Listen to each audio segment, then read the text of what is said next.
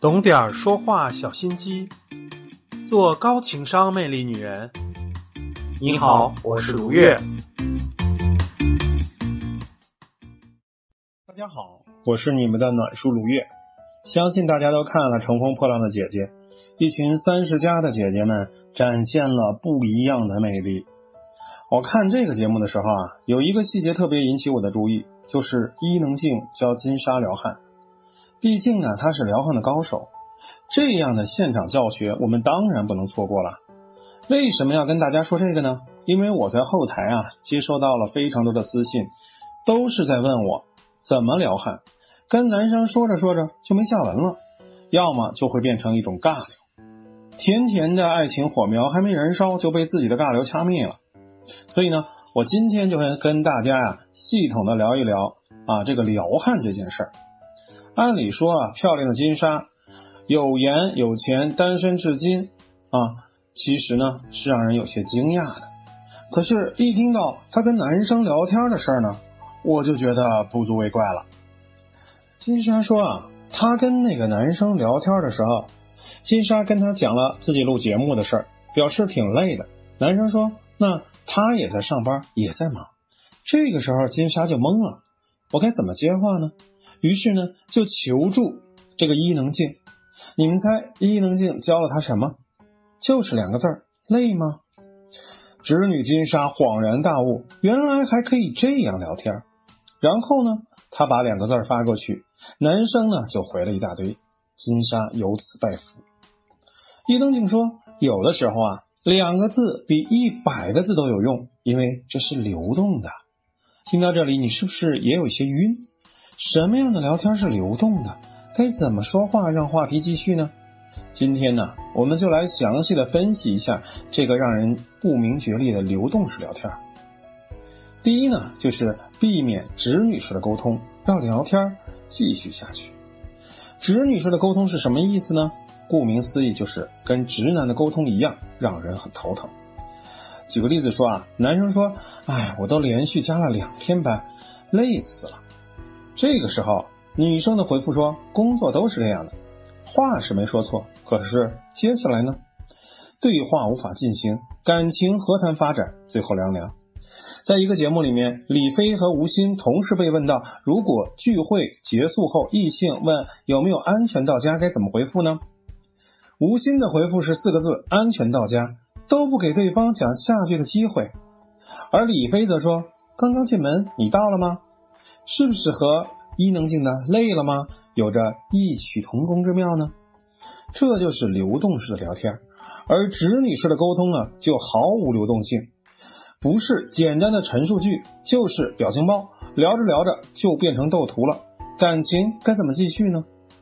那该如何主动才能显得不刻意、不掉价、不让人厌烦呢？我们在这里啊，就要抓住一个聊天的关键词“我”，对，就是你我的“我”字儿。比如女生问你在干嘛呢？男生回我在上班呢。女生问周末你打算干嘛呀？男生回。周末我宅在家里，看似很平常的对话，但是在这里面有一个关键词，那就是男生每次回复的时候都有一个我，我在家里，我在上班，我在打游戏。这个我字啊，其实还没有聊天的气氛的体现，也可以说是男生暂时啊对这段聊天的兴致不是很高，所以当聊天出现我的时候，你就要打住，尤其是。不能够再像查户口似的问个底儿朝天，在这个时候就要换一个方法，先共情对方，然后呢再延展聊天的范围。举个例子，同样是男生说我在加班呢，你可以说你这么苦逼啊。接下来男人啊就会和你聊一些有的没的，不过关键的是你把气氛变回正常。继续聊天的时候，可以问一些和他相关的话题，但是千万千万不要问一些开放式的问题，比如说你节假日一般都做些什么呀？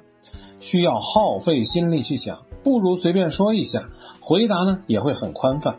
不如先问一个封闭式的问题，然后再拓展聊天的范围。比如说，你爱吃芒果吗？或者你有宠物吗？爱吃或者不爱吃，有宠物或者没宠物，都是能够立马能够回答的问题。这样呢就能够让谈话继续下去，而不是变成尬聊或者让话题终止。第二，懂得自我暴露会让聊天变得有趣有深度。伊能静教金莎两个字累吗？之所以厉害有效啊，就是因为它触及到了对方情绪的内心。在当时的情境下，那样问一句，一下子就说到了对方的心坎上，他肯定也愿意多分享一下自己的事情。所以说，在聊天的时候，学会自我披露和共情对方是非常重要的。因为共情有读懂别人的功效，它可以快速的获取他人的信息，因而啊，能够在和别人的连接中让对方自我暴露。想要营造出对方觉得你懂他的环境，主要就是在于让他相信他的自我暴露是被支持的，你对他敞开心扉是持肯定态度的，这样他就会愿意进一步的和你联机了。那我具体该怎么做呢？首先啊，根据自我暴露的等级，我们一般由浅到深分为三个层次。第一呢，就是聊事情；第二是聊观点；第三是聊感受。一般啊，最开始相识的聊天就是第一个层面，打招呼啊，聊事情啊，吃了吗？喝了吗？睡了吗？等等，就是会单纯的发泄自己的诉说欲，满足了和人说话的需要。当一个人开始聊第二个层面，也就是说，他开始和你聊自己的真实的想法、态度、观点、价值观的时候，那么在这个时候，你们之间的亲密度啊，就上升了一个等级。比如说，如果你有意和他往下，为了了解他的原生家庭，我们就可以说，我家楼下呀有家川菜馆，味道真是不错，推荐啊你来尝一尝，就是不知道你能不能吃辣。这句话呢，就能够让我们了解到对方的饮食口味是属于哪一类。接下来我们再说，其实啊，我小时候特别不能吃辣，我妈做饭的风格又属于无辣不欢，久而久之，我也锻炼出来了。你喜欢吃清淡的，估计也是受家人影响吧。顺着这条线聊下去，对方的家里是妈妈做饭还是爸爸做饭，拿手的菜是什么，家庭氛围如何，从而对对方的家庭的相处模式有了一定的了解。这样呢，既可以通过自我暴露，也会有一个双向的了解。在不是很想明确的回答，或者不知道该如何回答的时候，还可以开一个玩笑缓解一下。比如说，当被问到你有多长时间没有交男朋友了，你就可以说：“我上次有男朋友啊，美国总统还是奥巴马。”这种打破常规的聊天方式，既可以自嘲来缓解尴尬，又可以利于帮助。营造轻松愉悦的交谈环境，为什么不呢？第三，不要过分讨好，让对话简洁有力。